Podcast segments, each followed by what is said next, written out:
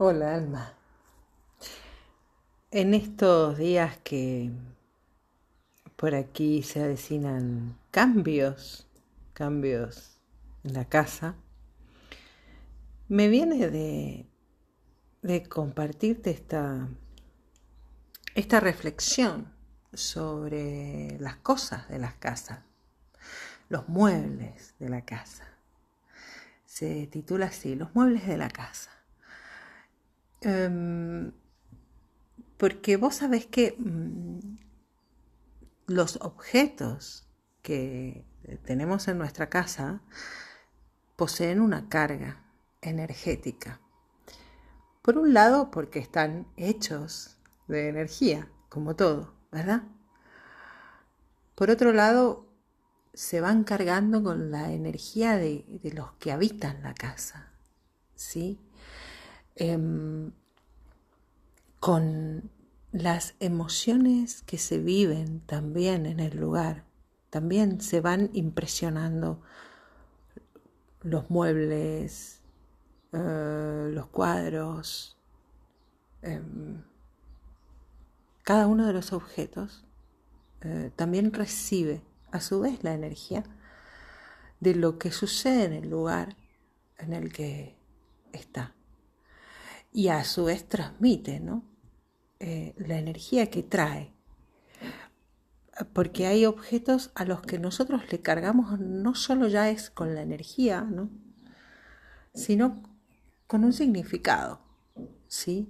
Eh, porque son simbólicos, porque son eh, muchas veces las fotografías, ¿verdad?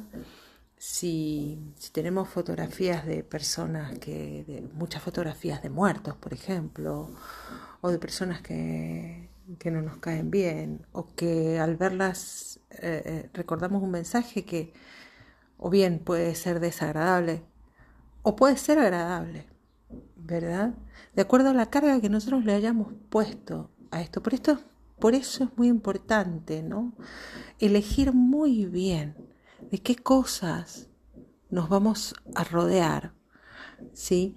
Y, ya que te cuento esto, eh, es una oportunidad para que observes lo que te rodea y, puedas aligerar la carga, porque si bien nosotros podemos hacer un trabajo personal, un trabajo interior de limpieza, de crecimiento, de evolución, Em, los movimientos que hagamos fuera muchas veces nos ayudan, ¿no? Uno dice, bueno, yo cambio, lo que yo cambio adentro luego se refleja afuera. Es cierto, pero a veces cuando me cuesta mucho cambiarlo de adentro, puedo empezar ayudándome, haciendo un movimiento fuera, moviendo, porque hay que hacerlo cada tanto, mover la energía del lugar, mover las cosas, eh, hacer limpieza, tirar eh, papeles, documentos. Yo recuerdo que en una época tenía debajo de la cama cajas con documentos viejos y estaban ahí todas las,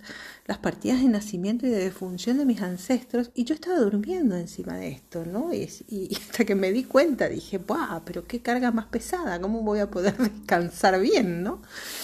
Por ejemplo. Eh, entonces, nada, sería interesante que hicieras, ¿no? Un poquito esta revisión de qué me voy a desprender. Ropa a veces, ¿no? Eh, ¿qué, mensaje me quiero, me quiero transmitir a través de mis cosas? ¿De qué manera me voy a amar también a través de los objetos que elijo para rodearme? ¿Sí? Pues a veces dejamos cosas ahí porque las puso otra persona y bueno, hay cosas que no podemos cambiar. Pues lo que podemos hacer es resignificarlas, ¿verdad? Darles un significado este, diferente y que nos resulte más positivo. Así que a raíz de esto yo te voy a compartir esta, esta reflexión que escribí hace unos meses y que se llama Los muebles de la casa. Y dice así. Los muebles de la casa en la que vivo no los elegí yo. Y tampoco sé, quién lo hizo ni por qué. Pero sí elegí algunos. Principalmente los de la habitación en la que duermo, sueño, Me confieso mis penas y mis deseos más íntimos.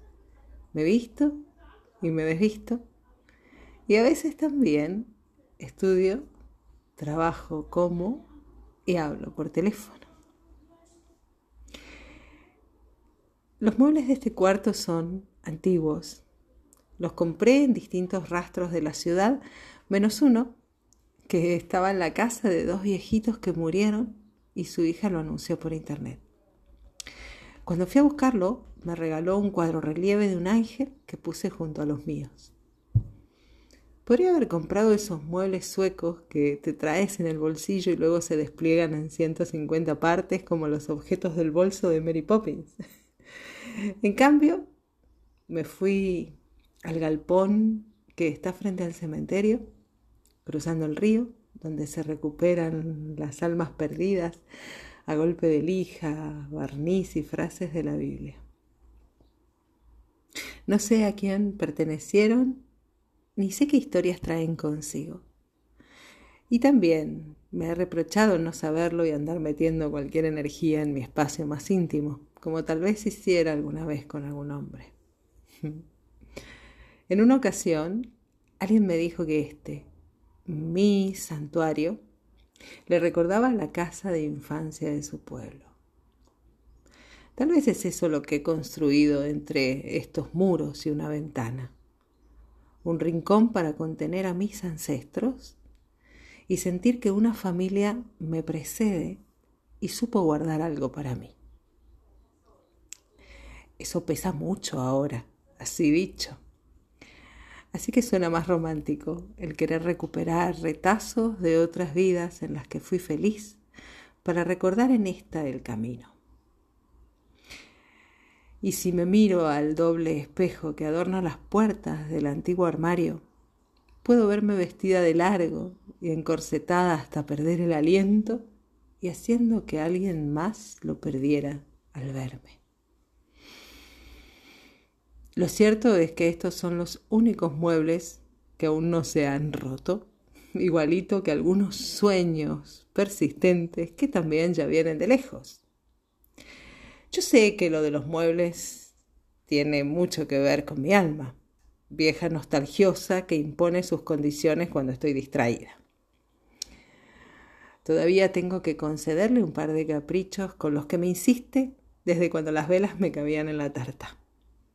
África y México. Hmm, ¿Y si tuviera que ver con los muebles? Creo que esta noche voy a meterme en el armario y con suerte aparezca en la versión maya de Narnia.